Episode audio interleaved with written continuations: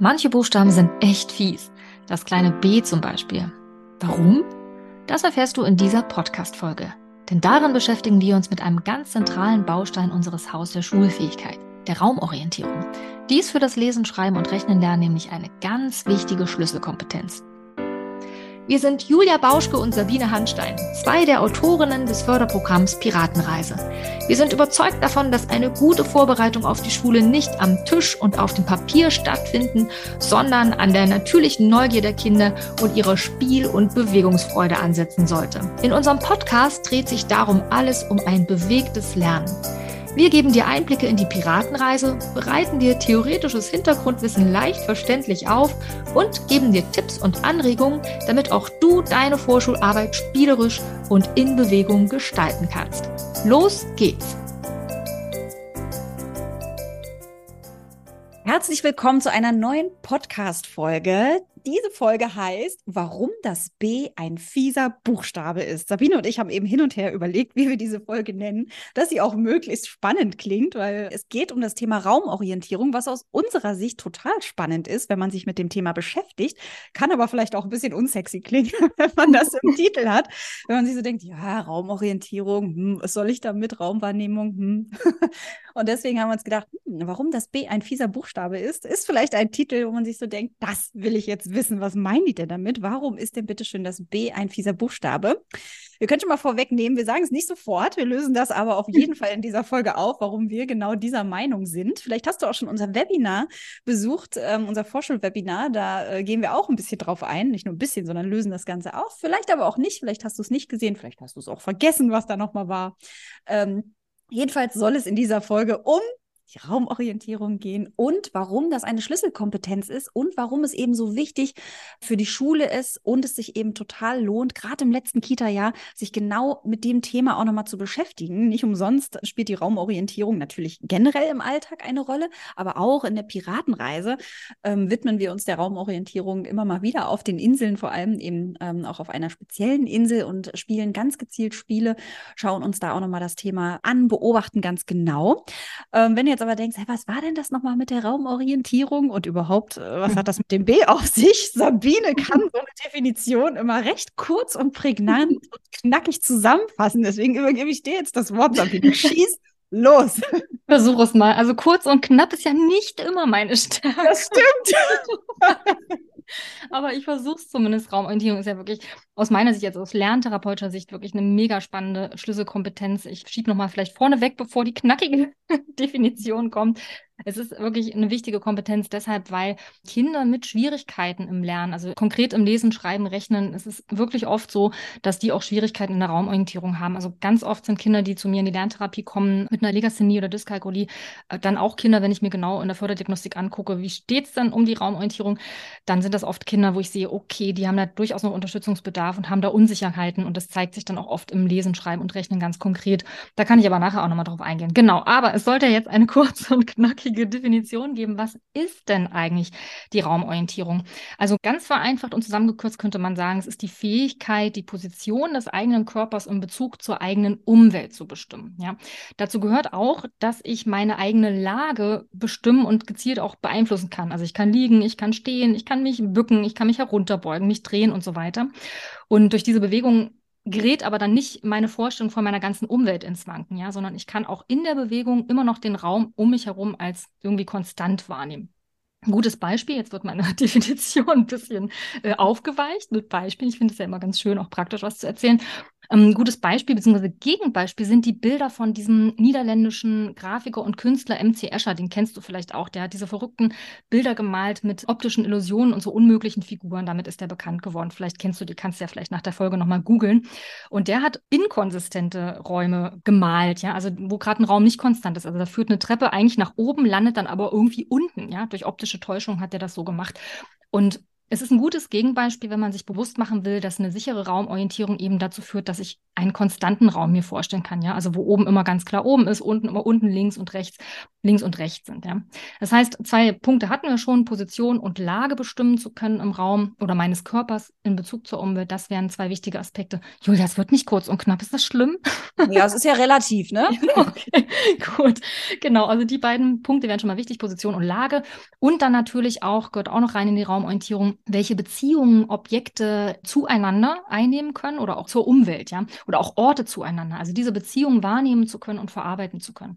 Also auch wieder ein Beispiel. Ich kann sagen, der Stuhl steht neben dem Tisch, die Vase ist auf dem Tisch, der Hund liegt unter dem Tisch und so weiter, ja.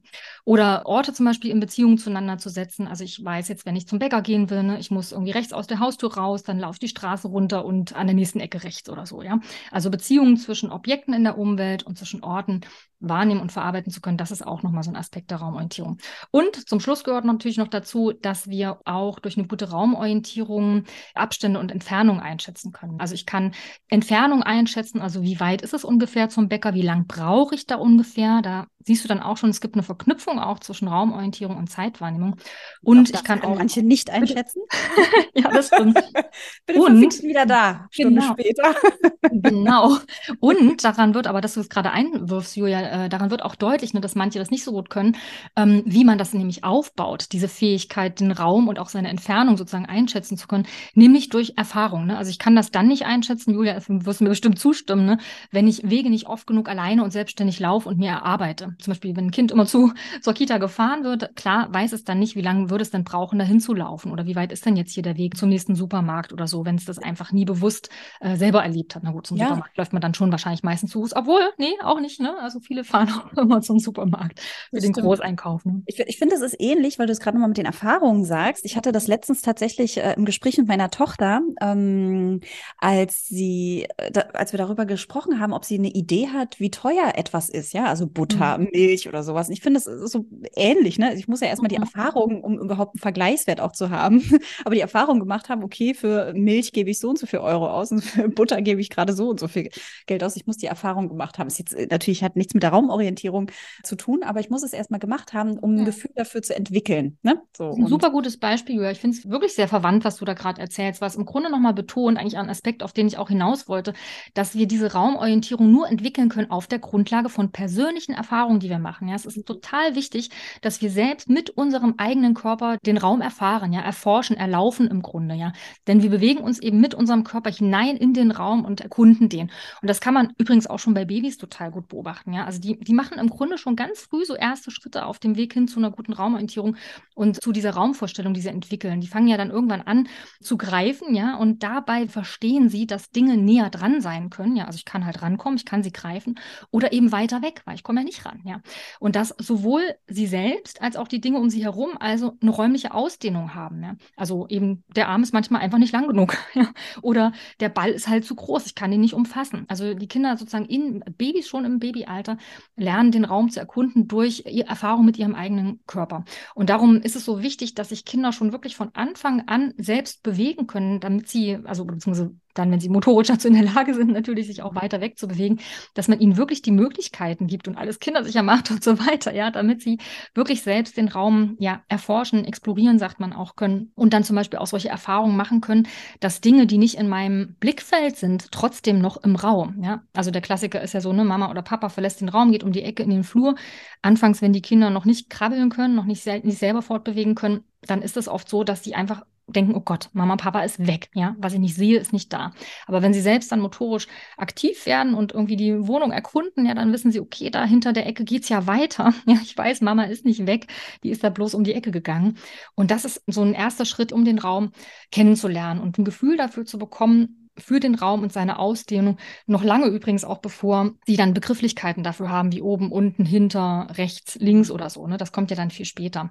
Das heißt, es ist total wichtig, ich habe es gerade schon eingestreut, dass Babys sich von Anfang an viel bewegen können und ganz viel Erfahrung mit Gegenständen machen können, sich in alle Raumdimensionen bewegen können und ja, da eben Erfahrung sammeln können. Und da braucht es natürlich auch Bezugspersonen, die ihnen helfen, dann noch ein tieferes Verständnis vom Raum aufzubauen, indem sie dann auch die Wörter dafür geben. Ne? Also oben auf dem Tisch oder hier unten liegt der Ball ne? oder äh, da hinten ist Mama. Ja, also diese ganzen Begrifflichkeiten helfen dann dem Kind diese Raumdimensionen auch zum Benennen oder so räumliche Präpositionen, ja, wie äh, zwischen, innen und auf, helfen einfach, um da eine gute Raumvorstellung aufzubauen. Also total wichtig. Sprache ist also eine ganz wichtige Komponente dabei. Übrigens habe ich neulich erst wieder gelesen in einem Artikel, äh, den hatte ich schon vor einer Weile mal gefunden und jetzt nochmal recherchiert, weil wir äh, überlegt haben, wir machen eine Folge zu diesem Thema, zur Raumorientierung, dass es äh, Studien gibt oder eine, es gab mal so eine Forschungsreihe mit Aborigines zum Thema Raumorientierung und Sprache. Da hat nämlich eine Forscherin ein fünfjähriges Aborigine-Mädchen in Australien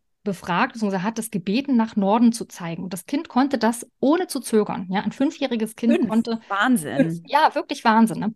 Und interessant ist, dass sie die gleiche Aufgabe, diese Forscherin, ich weiß nicht mehr, wie die hieß, war, glaube ich, eine amerikanische Forscherin, hat dann irgendwann nochmal in den USA an der Universität in einem Hörsaal die Anwesenden äh, quasi die gleiche Aufgabe gestellt. Ne? Und von denen waren jetzt laut in dem Keiner Artikel, wusste das, oder? Also, keiner, nie, nie. Also es gab große Unsicherheiten und Diskussionen. Also in dem Artikel war das so beschrieben, dass die das alle nicht mit Sicherheit sagen konnten, ja. Und davon muss man noch dazu sagen, waren, äh, war ein großer Anteil der Leute irgendwie schon seit über 40 Jahren immer wieder in diesem Hörsaal, ja. Das waren wirklich äh, renommierte, äh, ja auch Wissenschaftler zum Teil, ne, die da irgendwie schon wirklich äh, mehrere Dekaden ein- und ausgehen und trotzdem nicht in der Lage waren, waren, in diesem Hörsaal ganz einfach mal nach Norden zu zeigen. Und das ist eben interessant. Aborigines, die können das auch in geschlossenen Räumen, die wissen immer, wo alle Himmelsrichtungen sind. Und da denkt man sich ja schon, okay, wie kann das sein? Haben die jetzt irgendwie plötzlich so einen magnetischen Sinn oder so? Ne? Also haben wir nicht. Vögel haben das ja, glaube ich, zum Teil Zugvögel, wenn ich mich äh, jetzt nicht täusche. Ich will jetzt nichts Falsches sagen. Einen Aber Kompass. haben das nicht.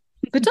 Einen inneren Kompass. Genau, genau. Aber nee, ist nicht so. Also zumindest ähm, stand das nicht in dem Artikel, dass es so ist, sondern es ist wirklich etwas, was mit Erfahrung und mit, ähm, ja, mit, mit wirklich der Sozialisation und der Erziehung zu tun hat.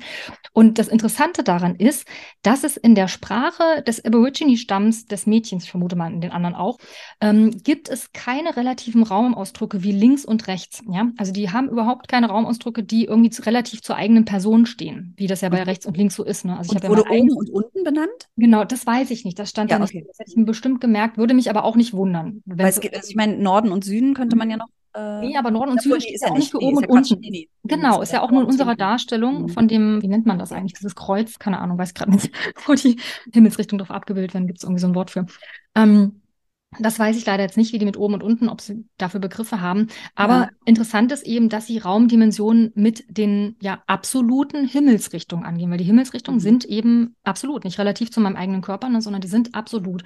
Und damit beschreiben sie alles, was sie irgendwie im Raum beschreiben wollen. Also während wir zum Beispiel sagen würden, das Messer liegt rechts vom Teller, würden die Aborigines sagen, das Messer liegt, äh, keine Ahnung, südöstlich vom Teller, ja.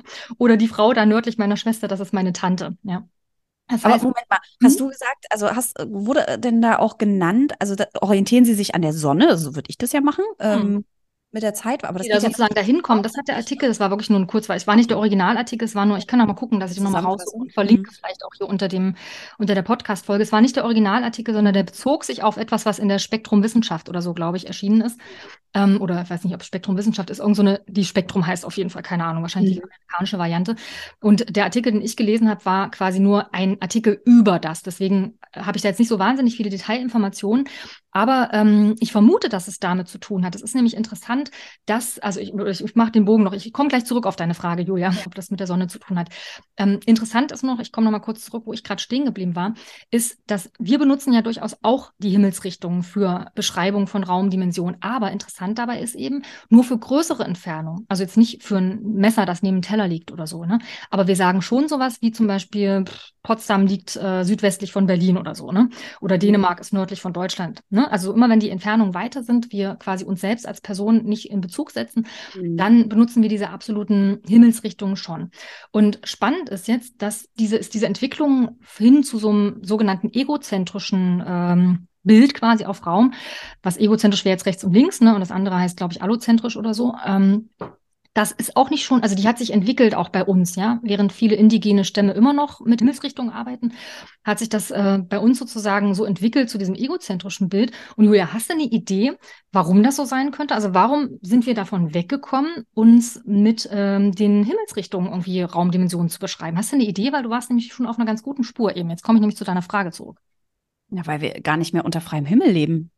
Mhm. Würde ich denken. Also, genau. ne, wir haben ja, also wir sind so oft in Räumen drin, dass wir ja, wir müssten ja ständig raus, also anscheinend ja nicht ständig rausrennen, aber ich glaube einfach, weil wir ja den Bezug dazu gar nicht mehr haben zur, zu, zu, zur Sonne und uns damit orientieren zu müssen an der Natur. Mhm. So würde ich denken. Genau, also es geht so in die Richtung. Also natürlich haben auch indigene Völker irgendwelche Behausungen, ne, dass sie nicht immer drin Behausung, ja, genau. Aber natürlich ne? sind sie genau. viel mehr naturverbunden noch als ja. wir, die genau. sich, äh, ne, also die ja ganz anders äh, ja. äh, sich ja, orientieren an das Leben. Mhm. Genau, und vor allem, was eben bei uns so stark ins Gewicht wird, das sind jetzt die Vermutungen der Forscher. Ne? Das ist jetzt nicht erwiesen, aber es sind die Vermutungen, dass sozusagen unser moderner Städtebau damit zu tun hat, weil einfach ganz oft Gebäude so, so absolute Fixpunkte wie die Sonne einfach verdecken. Ja, also man, man sieht einfach auch draußen oft, Stimmt. Nicht, mhm. jetzt hier in welche Richtung. Ne?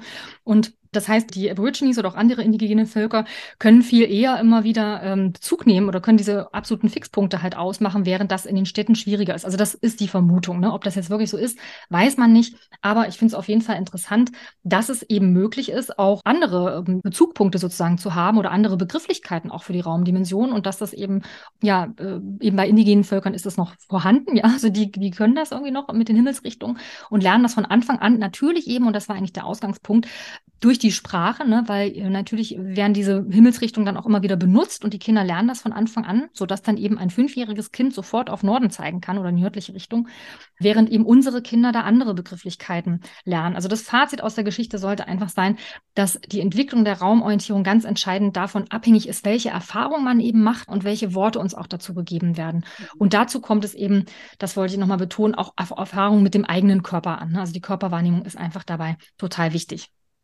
Das heißt ja, die Körpererfahrung, überlege ich gerade, für die Aborigines spielt ja dann da nicht so stark eine Rolle. Doch, auf jeden Doch, Fall. Doch, die Körpererfahrung schon, aber zumindest ja, zumindest nicht die Benennung in dem Sinne ähm, auf den eigenen Körper bezogen, sondern genau. eben wirklich bezogen auf mein, mein Umfeld, beziehungsweise eben auf, ja, wie steht die mhm. Sonne und wo befinde ich mich gerade und sich daran dann zu orientieren. Genau, also Körpererfahrungen spielen sicher da auch, also ich meine, genau, bin auch nicht drin, ne? wir sind jetzt ja. beide keine Experten für irgendwie, wie das bei den Aborigines ist oder so, ne? aber interessant ist einfach, dass sozusagen der eigene Körper als Bezugsgröße nicht entscheidend ist, ne? mhm. sondern einfach die, das, was die Umwelt sortiert das eigentlich, ja, also eben der Sonnenstand und keine Ahnung, irgendwelche Fixpunkte, die sie vielleicht sonst noch so haben, die wir jetzt gar nicht kennen. Ich könnte mir vorstellen, auch Sterne in der Nacht spielen da bestimmt eine Rolle, so wie es früher auch die Seefahrer gemacht haben. Ne? Ja. Ähm, genau, aber grundsätzlich kann man schon sagen, um eine sichere Raumorientierung aufzubauen, und das gilt mit Sicherheit auch für indigene Völker, brauchen wir eine gute Körperwahrnehmung und eben auch ein differenziertes Körperschema. Ne? Und das ist ja wiederum dann auch nur Ergebnis von wiederum den Wahrnehmungen aus unseren ganzen Basisen und so weiter, auf die wir jetzt nicht im Detail eingehen können. Ja.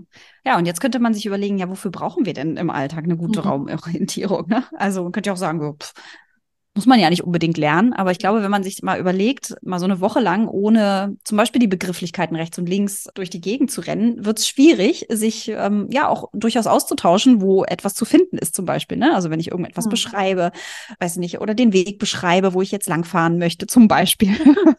wenn äh, Google mir sagt, jetzt rechts abbiegen oder so und ich keine Ahnung habe, was ist denn jetzt rechts oder links, kennst du vielleicht als Autofahrer oder Autofahrerin äh, dass du vielleicht manchmal auch noch rechts und links durcheinander bringst, ja, dann kann das durchaus für Irritation sorgen und vielleicht auch dazu, äh, dass du am falschen Ziel ankommst. Ähm, aber die Raumorientierung ist natürlich auch wichtig, wie das Wort schon sagt, um sich im Raum zu orientieren. Ja, also wo bin ich hier eigentlich? Wo ist hier oben? Wo ist unten? Wo ist rechts? Wo ist links? Wo befinde ich mich im, im Raum? Aber auch sich auch im Dunkeln in einem bekannten Raum zurechtzufinden, weil das Phänomen kennst du bestimmt auch, wenn du in deiner eigenen Wohnung, in deinen eigenen vier Wänden nachts aufstehst, es ist stockduster, du musst unbedingt auf Toilette. Neben dir schläft noch jemand und du möchtest die Person nicht wecken, also lässt du das Licht aus und wackelst los zur Toilette. In der Regel kann man sich tatsächlich gut in seinen eigenen vier Wänden orientieren, ohne irgendwo gegenzustoßen, weil der Körper sich quasi eine Landkarte der eigenen, äh, also das, das Gehirn, das Gedächtnis sich eine Landkarte der Wohnung gemacht hat. Ja, also ich kenne das selber. Ich finde das immer wieder erstaunlich, wenn wir dann auch mal in anderen Wohnungen sind oder im Hotel, weißt du noch, Sabine, es gibt ja auch, oder, wenn wir so im Hotel ja. unterwegs sind, dass wenn man dann ähm, so erstmal orientierungslos ist, weil der Raum vielleicht unbekannt ist. Ja, hä, wo bin ich jetzt? Wo schlafe ich jetzt hier überhaupt? Ne, Schlaf finde ich, das ist auch immer wieder ein spannendes Phänomen, wenn ich in so, in so einem Hotelzimmer zum Beispiel aufwache. Hä, wo bin bin ich jetzt? Mhm. Wo ist die Wand rechts, links? Und das dann erstmal ertasten muss mit meinem Körper, mhm. um wieder eine Orientierung zu bekommen, um mich zurechtzufinden. aber das Phänomen, sich wirklich auch ohne Licht, äh, ohne zu sehen, wo man hingeht, äh, orientieren zu können, weil ich eben eine, ja, da, mir das so eingeprägt habe, eine Orientierung im Raum habe, wie viele Schritte muss ich gehen, um zur Türschwelle zu kommen, um die Türklinke zu betätigen, um zum Bad zu kommen und wie viele Schritte muss ich noch nach links gehen, um nicht an die Badewanne hm, zu stoßen oder so. Und du ne? zählst ja nicht mit im Kopf, ne? Das weiß genau. dein Körper ja alleine, ne? Das genau. ist ja auch genau. das Spannende dabei. Ja, genau. Ne? Ja das finde ich ist echt ein, ähm, ein, ja, ein spannendes Phänomen, was sicherlich jeder kennt, aber vor allem brauchen es natürlich auch die Kinder nachher in der Schule, denn da ist eine Raumvorstellung, eine Raumorientierung total wichtig, denn fürs Lesen, Schreiben und Rechnen lernen brauche ich das natürlich, wenn, da kommen wir auch gleich zu unserem fiesen B. ähm, ist es natürlich schon alleine wichtig, wenn ein Arbeitsblatt vor dem Kind liegt und die Lehrerin sagt, schreibt oben links euren Namen hin und oben rechts kommt das Datum hin. Ja, das äh, muss ich ja erstmal begreifen. Was ist denn hier oben? Auch noch bei einem Blatt Papier, was ja eigentlich gar nicht oben ist, weil oben wäre ja über mir, so in meiner Definition, also oh. über meinem Kopf. Das heißt, das muss ich auch noch abstrakt hinbekommen, dass das eigentlich vor mir ist. Und dann, wo ist rechts, wo ist links? Ja, dann habe ich natürlich oh. schon Schwierigkeit, wenn ich das eben, wenn ich mich da nicht auf dem Blatt Papier orientieren kann zum Beispiel. Oder mich überhaupt im Schulgebäude zurechtzufinden. Ne? Also auch wenn ich da vielleicht eine Beschreibung habe, die Toilette ist dort vorne rechts ähm, zum Beispiel und mich dann ständig verlaufe im Schulgebäude. Das heißt, genau. auch da spielt die Raumorientierung eine große Rolle. Aber nochmal zurück zu dem Lesen, Schreiben und Rechnen. Vielleicht ähm, können wir da gleich mal unser, unser, unser, unseren Titel auflösen. können wir gleich machen, denn ähm, natürlich spielt rechts und links auch beim Schreiben lernen eine ganz, ganz große Rolle. Gerade bei uns ähm, hier im deutschsprachigen Raum schreiben wir ja, nicht nur im deutschsprachigen Raum, aber schreiben wir ja von links nach rechts. Das heißt, auch da muss ich ja ganz sicher ein Gefühl dafür entwickelt haben. Das kennst du vielleicht auch, ja, wirklich ein Körpergefühl dafür entwickelt haben, wo ist rechts und wo ist links. Ich zum Beispiel, ich, bei mir weiß nicht, wie das bei dir ist, ja, oder bei dir, Sabine. Mhm. Ich spüre einen Unterschied zwischen rechts und links. Sicherlich, weil rechts meine dominante Hand ist und ich sie ganz anders im Gebrauch habe, aber ich spüre das. Ich, das ist ein Unterschied, wenn ich da rein, also vor allem in den Armen. Ähm, dass, dass das einen Unterschied macht. Und das hilft mir natürlich auch im Alltag immer wieder, ähm, also ich weiß eigentlich recht sicher rechts, aber es ist nicht, also es ist automatisiert und trotzdem ist es manchmal noch so ein, so ein kennst du das? Manchmal so ein, so ein, so ein Sekunde hm. oder eine Millisekunde mehr, die man überlegt, ah, da rechts lang. so, und das brauche ich aber natürlich jetzt beim Schreiben nicht mehr, weil das auch so hundertprozentig automatisiert ist, dass ich oben links anfange zu schreiben. Aber genau dafür brauche ich es. Und gerade bei den Kindern, die eben gerade anfangen, erst schreiben zu lernen, ist es ja noch nicht hundertprozentig mhm. automatisiert, genau. sondern die fangen ja gerade erst an. Und da ist es mhm. natürlich hilfreich, genau mit diesen Begrifflichkeiten auch total sicher zu sein und sich da eben auch orientieren zu können. Mhm, genau, und da schlägst du so ein bisschen den Bogen zurück zu meinem Ausgangspunkt, als ich gemeint habe, dass die Raumorientierung so eine wichtige Schlüsselkompetenz ist und ich das eben gerade bei Kindern mit Lernschwierigkeiten oder sogar Lernstörungen wie Legasthenie und äh, Dyskalkulie beobachte. Die haben nämlich genau mit diesen Dingen Schwierigkeiten, was du gerade beschrieben hast, ne? also von oben links zu arbeiten, Zeilen einzuhalten, Abstände zu beachten. Ja, das sind alles so Dinge, die sind oft für diese Kinder besonders schwer, weil die einfach nicht so eine klare Raumvorstellung haben, ja, uns ihnen wirklich schwerfällt, Abstände einzuschätzen und auf der Linie zu bleiben, beispielsweise, ja. Oder eben, jetzt komme ich zur Auflösung, warum mhm. der Buchstabe B so ein fieser Buchstabe ist. Buchstaben haben nun mal eben ein oben, unten, links und rechts, ja.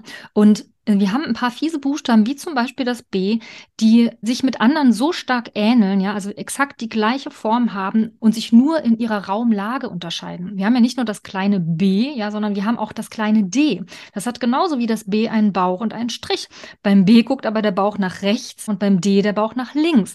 Und wenn man noch weiter guckt, gibt es noch zwei sehr, sehr ähnliche Buchstaben, nämlich das kleine P, wieder mit Bauch und Strich, aber diesmal Bauch rechts, Strich nach unten oh, oh Gott. Und dann noch das Q, Bauch nach links, Strich nach unten. Oh, da kriegt man ja die Krise als Schüler, ja. Also kann ich total gut nachvollziehen. Das sind einfach Buchstaben, die sehen total gleich aus von ihrer Grundform her und unterscheiden sich nur in ihrer Raumlage, ja. Also so, die Raumlage ist so eine Teilkompetenz in der Raumorientierung. Also zu wissen, wie ein Ding im Raum gelegen ist, wie es auch in Bezug zu mir ist, ja. Weil links und rechts sind ja, haben wir ja vorhin schon gesagt, so relative Bezugsgrößen, ja. Und um die dann eben sicher unterscheiden zu können, muss ich eben wirklich sicher und automatisiert, Julia hat eben schon mal das Wort automatisiert genannt, total wichtiges Wort, Julia, ne? müssen wirklich automatisiert sein, wo eben links und rechts ist, damit ich eben nicht noch lange überlegen muss. Mhm. Und das ist echt eine harte Nuss zu knacken für viele Kinder am Anfang. Und darum sieht man auch ganz oft gerade in der ersten Klasse, dass die Kinder dann Buchstaben oft noch spiegeln und auch Zahlen zum Teil verdrehen. Ne? Also das habe ich immer wieder und zum Teil bei den Kindern, die bei mir auch in der Lerntherapie sind.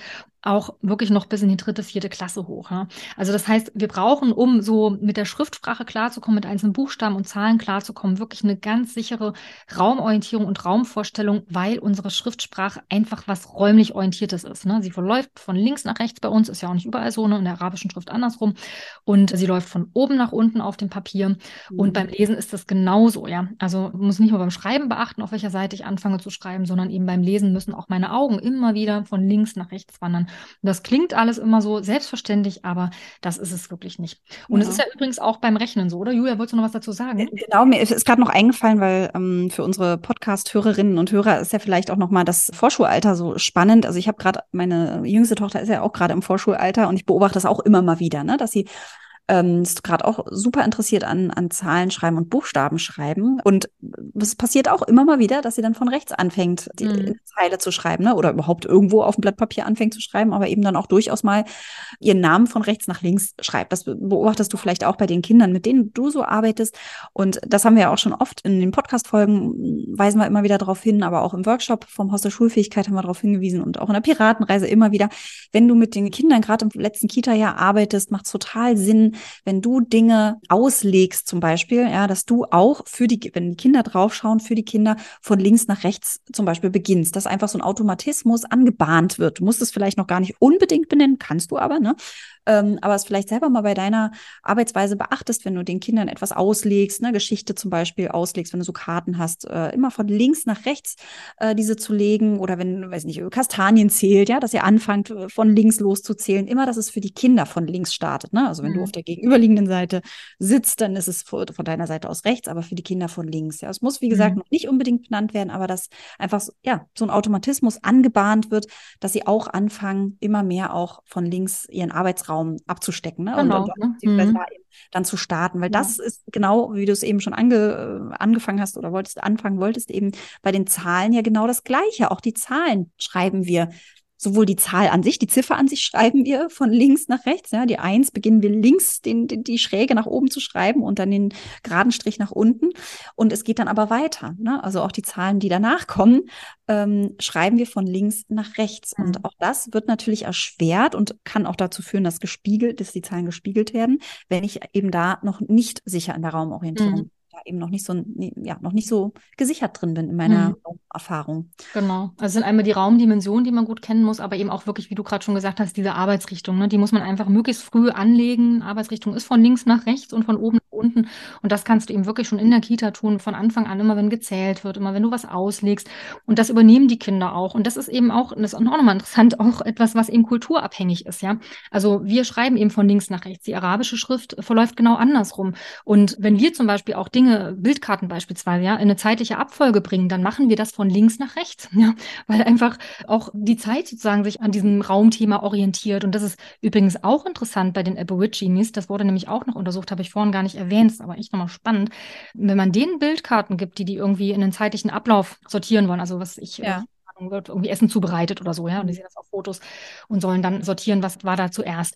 Die sortieren nämlich nicht von links nach rechts, was jetzt dich wahrscheinlich auch nicht verwundert. Aber Julia, was meinst du? Wonach würden die sortieren? Hast du eine Idee? Nach, von, von, von, ja, ich hätte jetzt gleich wieder gedacht von Westen nach Ost, aber ist ja Quatsch. Genau, doch, es ist richtig. Von Osten nach Westen. Keine Ahnung, warum Osten. Da haben die sich offenbar irgendwie drauf geeinigt, aber tatsächlich nach der Himmelsrichtung. Und egal, wie die sozusagen selber stehen, gerade äh, zu welcher Richtung die gucken, die würden die Karten, also das haben die überprüft, immer von Osten nach Westen sortieren, auch in geschlossenen. Räumen, ja. Das heißt, die können mal von links nach rechts laufen laufen, die können mal von rechts nach links laufen und sie können auch mal von weiter weg zu der Person laufen, weil sie immer sich an der Richtung Osten orientieren und immer das sozusagen ihr Start ist, ja, ihre, ihre Startrichtung, ihre Arbeitsrichtung. Finde ich auch irgendwie total interessant. Ja, spannend. Mhm. Und ich wollte übrigens noch was sagen, weil du gesagt hast, dass man die Arbeitsrichtung eben immer wieder wiederholt im Grunde. Es geht um Automatisierung.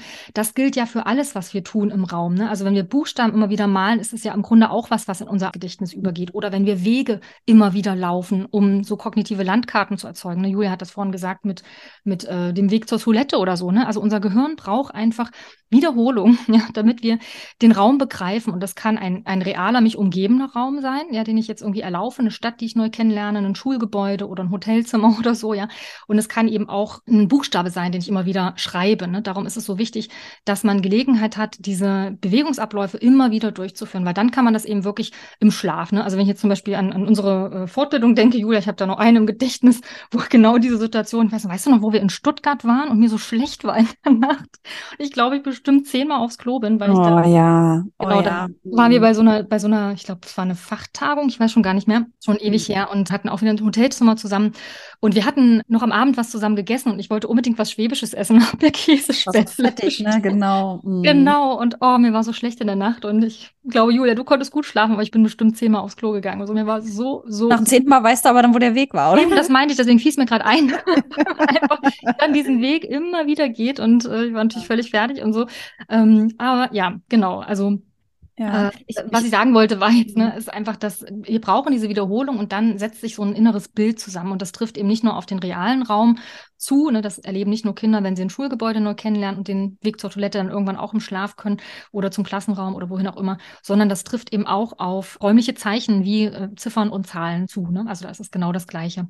Genau, ich überlege ja auch nicht mehr, wie, wie, schreibe ich das B oder das D, mhm. ne? sondern das ist natürlich auch äh, hochautomatisiert, läuft das ab. Ich muss da nicht mehr drüber nachdenken, auch nicht, wenn ich das lese. Ne? Ich muss nicht überlegen, mhm. ist das ein B oder ein P. sondern, äh, oder P und P, ja gut. Ähm, oder ein Q und ein P, hier gerade das P vor mir sehe. Ähm, aber mir ist auch nochmal eingefallen, wie ich mir Wege so ähm, merke, also meine Orientierung ist auch nicht so dolle, aber ich weiß noch, dass ich damals, äh, als ich zur Arbeit gefahren bin, mir bestimmt 10.000 Mal diesen Weg vorher auf der Karte angeguckt habe, auf Maps, auf Google Maps und mir immer wieder, okay, da muss ich da, da lang, da muss ich dann rechts, da muss ich dann, da muss ich dann links, da muss ich dann so und so geradeaus fahren ähm, und es dann aber auch natürlich öfter mal machen musste und am Anfang so unsicher war und natürlich dann mit der Zeit immer sicherer wurde, diesen Weg dann auch tatsächlich, äh, ja, ohne dass ich noch auf Google Maps hätte drauf gucken müssen, dann mhm. einfach auch theoretisch im Schlaf hätte fahren können. Was mich immer irritiert hat, war, wenn da eine Baustelle war. Genau. und ich einen anderen Weg nehmen musste. Hm. Das war schwierig. Genau, und für Kinder ist es natürlich, weil die sind ja jetzt nicht unterwegs mit Karten, ne? also überhaupt ist es, der Umgang mit Karten ist schon was sehr professionelles sozusagen. Ne? Ich wollte damit sagen, dass ich mir das auch verbalisiert habe. Das äh, genau. wollte ich eigentlich. Ah, ich verstehe, ne? genau. Ja, genau. genau. Kinder brauchen das natürlich vor allem, dass sie es eben wirklich mit dem eigenen Körper machen. Ne? Also den Weg zur Kita wirklich selbstständig laufen, den Weg zur Schule. Also es ist nochmal ein Appell, ne? wirklich ermutigt die Eltern, ihre Kinder nicht immer zu fahren. Also auch wenn es, weiß ich nicht, wenn man mal 20 Minuten Weg hat oder so zu Fuß. Ne? Es lohnt sich wirklich, den Kindern die Möglichkeit zu geben, Räume wirklich selbstständig zu, zu erforschen, ja, wirklich kognitive Raumkarten anzulegen, weil diese kognitiven Raumkarten und all das, was man dabei an Raumerfahrung sammelt, das ist so eine wichtige Voraussetzung für eine gute Raumkompetenz später. Und das haben inzwischen einfach Studien wirklich so vielfach nachgewiesen, dass es einen engen Zusammenhang gibt zwischen der visuell-räumlichen Wahrnehmung und insbesondere mathematischen Grundkompetenzen zum Beispiel, aber eben auch in, äh, nicht Grundkompetenzen, entschuldige, also mathematisch, äh, mathematischen äh, Fähigkeiten, ja, und eben auch dem Lesen und Schreiben. Also es lohnt sich wirklich in diese Raumkompetenz zu investieren und den Kindern Möglichkeiten zu geben, den Raum zu erforschen. Und dafür müssen sie immer wieder sich echt selbstständig bewegen. Und das ist was, was man jetzt so ein bisschen jetzt äh, quasi geschichtlich beobachten kann, ist einfach immer weniger der Fall. Ja, hat viel damit zu tun, dass immer mehr Leute in den Städten leben, ja, und äh, wir immer so von Insel zu Insel reisen, ne, irgendwie zum Ballett, äh, zum, zur Kita, zum was weiß ich was, zur Freundin gebracht werden, die Kinder oft, ne, und nicht so sehr selbstständig diese Wege laufen. Und eigentlich ist das aber total wichtig, damit sie eine gute Raumkompetenz entwickeln. Und das kann man halt auch nicht ausgleichen mit äh, zweidimensionalen Förderspielen am Tablet zum Beispiel. Ne? Also weil man braucht wirklich diese Tiefe des Raums, um eine sichere dreidimensionale Raumvorstellung irgendwie zu gewinnen. Also darum nochmal der Appell, Bewegung raus mhm. mit den Kindern, ja, so viel wie möglich. Es ist echt einfach total wichtig spazieren und schnattern dabei. Ich ich genau. jetzt mit. Also viel bewegen und dabei erzählen, wo man lang geht und was man macht und was da mhm. rechts von uns ist und was links von uns ist und dass auf dem Baum ein Eichhörnchen ist. Genau.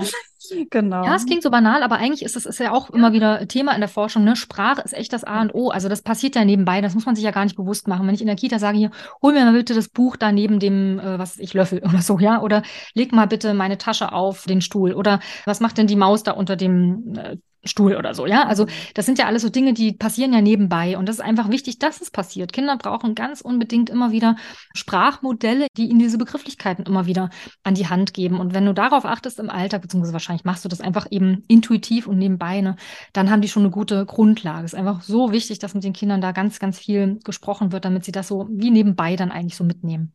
Ja, und natürlich auch, wir haben es vorhin schon kurz erwähnt, also die Rechts-Links-Unterscheidung, das macht total Sinn, das mit den Kindern auch gezielt zu erarbeiten, denn dafür auch für diese Begrifflichkeit nicht nur oben, unten, ähm, sondern eben auch rechts-links zu, ähm, zu benennen und eben auch selber wirklich zu spüren und auch ganz sicher damit zu sein, das macht total Sinn und macht die Kinder eben auch sicher, sich im Raum zu orientieren. Also das lohnt sich, das mit den Kindern zu erarbeiten und eben auch gezielt Spiele, du hast eben auch schon kurz erwähnt, Sabine, gezielt Spiele anzubieten, wo die Kinder eben auch Raumerfahrungen machen können. Ja, also weiß ich nicht, wo ähm, zum Beispiel mein rechter, rechter Platz ist leer, ich wünsche mir den näher oder so. Ja, also es gibt ja so unglaublich viele Spiele.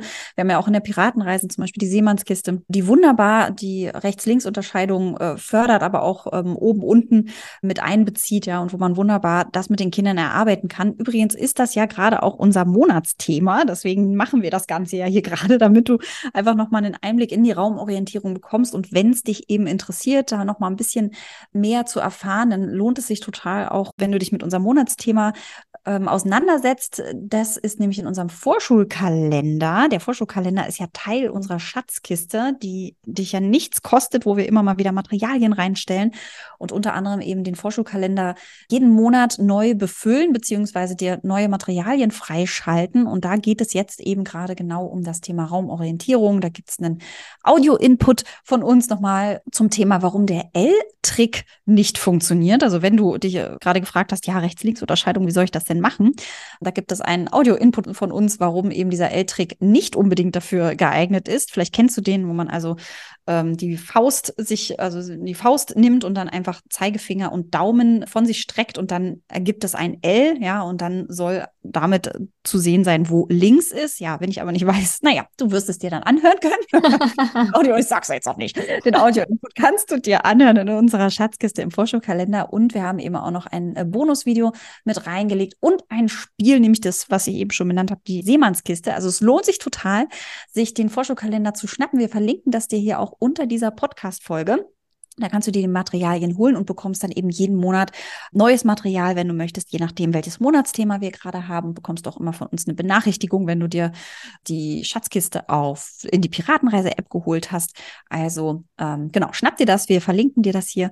Und wenn dich das Thema Raumorientierung oder generell diese ganzen Themen, wie du die Kinder auf die Schule vorbereitest ähm, und welche Bausteine es da noch so braucht, interessieren und du dann noch ein bisschen näher, äh, noch ein bisschen Input bekommen möchtest, dann wäre vielleicht unser Vorschulwebinar für dich noch ganz interessant, das da heißt, wie du die Kinder auf die Schule vorbereitest, ohne stapelweise Vorschulhefte durcharbeiten mhm. zu müssen. Da spielen wir nämlich auch mit dir ein Spiel zur Raumorientierung, das können mhm. wir schon mal sagen.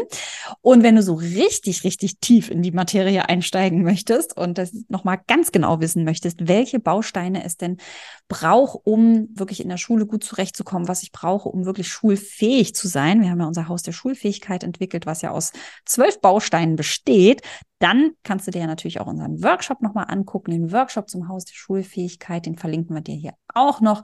Da gibt es ein Workbook zu und da kannst du dir die einzelnen Bausteine theoretisch erarbeiten. Ja, also wir haben dir da ganz viel Theorie reingepackt zu den einzelnen Schwerpunkten und geben auch nochmal Anregungen, wie du dir äh, überlegen kannst, welche Spiele dafür geeignet sind, um die Kinder eben auch zu fördern in dem Bereich. Also ein Rundum-Paket, um dich wirklich theoretisch nochmal richtig sicher zu fühlen, gut aufzustellen, um nachher dann auch mit den Eltern gut im Austausch zu sein, aber dich auch selber nochmal zu stärken und Ideen zu entwickeln, wie du die Kinder eben auf die Schule vorbereiten kannst. So, habe ich was vergessen, Sabine? Nein, ich glaube nicht. Vollkommen alles gesagt, was zu, sagen, was zu sagen ist. Also, warum das B ein fieser Buchstabe ist, um es nochmal zusammenzufassen, der ist voll fies, weil der vier Buchstaben in einem ist, je nachdem, wie man ihn hält. Das kleine B kann ein kleines D, ein kleines Q oder ein kleines P sein. Das ist echt eine fiese Nummer, wenn man mit der Raumorientierung Schwierigkeiten hat. Wenn du das automatisiert hast, dann ist das gar kein Problem. Für Legastheniker kann das durchaus ein Problem sein. Deswegen lohnt es sich in dem Bereich mal genau hinzuschauen und die Kinder zu unterstützen, dass es mhm. keine Schwierigkeiten in der Schule entwickelt. Ganz genau. Wir hoffen, wir haben dir ein paar Anregungen geben können und du weißt jetzt ein bisschen mehr Bescheid über die Raumorientierung. danken dir fürs Zuhören und freuen uns, wenn du nächstes Mal auch wieder dabei bist. Ahoi! Ahoi!